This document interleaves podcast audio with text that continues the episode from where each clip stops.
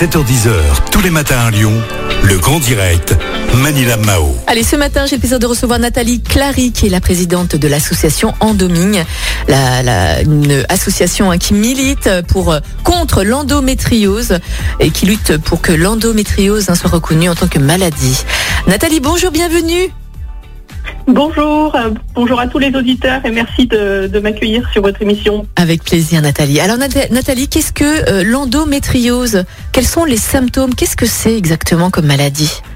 Alors l'endométriose, c'est une maladie euh, d'origine gynécologique qui touche à, à peu près euh, une à deux femmes sur dix euh, et qui se caractérise par la présence de, de tissus semblables à l'endomètre en dehors de la cavité utérine et qui se développe au gré des cycles et va créer des, des adhérences et des, des- des lésions et de fortes douleurs. Mhm. euh, puisqu'elle peut aller s'implanter cette endométriose un petit peu partout dans le corps, euh, c'est-à-dire en dehors de l'utérus, ça peut être euh, ça peut être euh, la- l'appareil digestif, ça peut monter jusqu'au poumon, ça peut être les ovaires, enfin ça peut aller se loger un petit peu partout et, donc créer des, douleurs très fortes et, impacter la, la- la vie courante, la vie professionnelle d'une personne qui en est atteinte.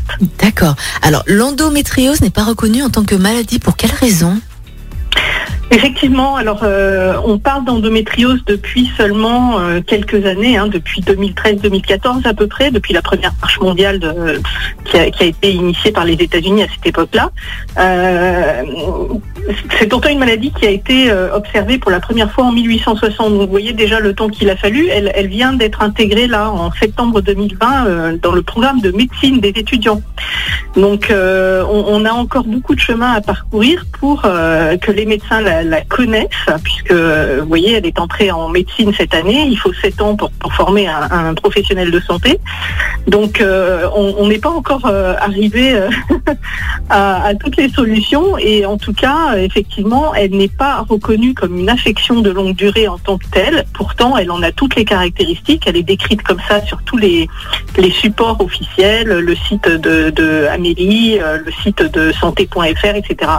Euh, donc c'est en ce sens qu'on milite pour que cette maladie soit reconnue comme une affection de longue durée qu'elle est et qu'elle puisse euh, permettre euh, aux malades de, de- de bénéficier des avantages euh, de, de prise en charge qui sont liés à cette reconnaissance. Mhm.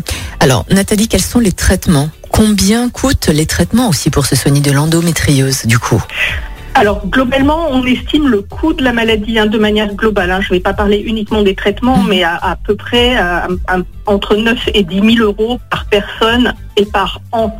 Donc euh, dans, ces coûts, on, inclut les, traitements, on inclut aussi les, euh, arrêts maladie, euh, les hospitalisations, etc., etc. Donc c'est un coût énorme qui est lié à cette maladie et, qu'il faut qu'on arrive à, à, réduire parce que parce que les malades ne peuvent pas supporter ce coût-là, les instances non plus. Enfin, il y a, il y a quand même encore un gros travail à faire autour de ça. Mhm.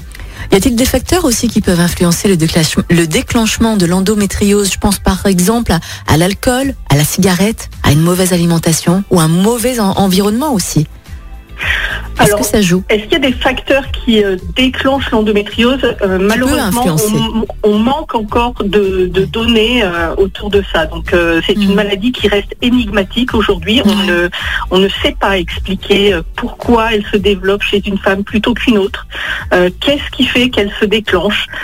Comment elle se propage? Comment elle se développe? Comment elle se comporte? Il y, y a des similitudes au cancer, même si c'est pas une maladie mortelle comme, le- comme peut l'être le, can- le cancer, mais euh, euh, il y a vraiment encore malheureusement très peu de, de données autour de cette maladie et c'est en ce sens aussi qu'on essaye d'encourager la recherche Mhm.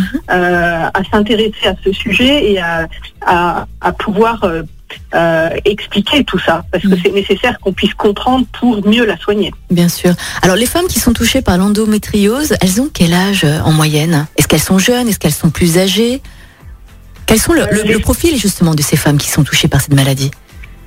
Il n'y a pas de profil. Il n'y a pas de profil, c'est dingue quand Non, même. hein. Toutes les femmes peuvent être euh, touchées par l'endométriose, Mm. euh, quel que soit l'âge. Donc, euh, on a euh, en ce moment beaucoup de, de jeunes femmes hein, qui, on, on a l'impression qu'il y a de plus en plus de jeunes femmes qui sont touchées. Alors, est-ce que c'est une réalité? Est-ce que c'est parce qu'on en parle plus aussi qu'elles vont aussi consulter plus facilement? Mais on peut être diagnostiqué aussi plus tardivement. Une une de- des bénévoles de l'association vient être diagnostiquée à 57 ans. Vous voyez, donc Mm. C'est il n'y a pas d'âge vraiment. Pas d'âge, pas de catégorie socio-professionnelle, pas de couleur de peau, de Mm. non rien. Ça, ça peut toucher tout le monde. Est-ce que vous allez créer des événements à, à venir, hein, peut-être, pour promouvoir euh, cette lutte, Nathalie? Oui, alors euh, on, a toute l'année euh, des, événements qui sont organisés autour de, la pathologie pour mieux la comprendre, pour euh, sensibiliser les, publics. Donc la, prochaine, le prochain événement sera au mois de mars puisque hum, nous avons la, semaine européenne de l'endométriose qui est autour de la journée du 8 mars, donc toute la semaine. Et ensuite, à la fin du mois de mars, il y a la journée mondiale de l'endométriose qui aura lieu le 27 mars et on va créer des événements euh, euh, en ligne, hein, puisque Mm. malheureusement on va pas pouvoir organiser de, rassemblement compte tenu de la situation, mais euh, mais on va faire en sorte qu'on puisse communiquer largement sur sur l'endométriose à cette période-là. Mhm. C'était Nathalie Clary, présidente hein, de l'association Endoming qui lutte contre l'endométriose. Nathalie, merci beaucoup d'être passée au micro de Lyon Merci à Première.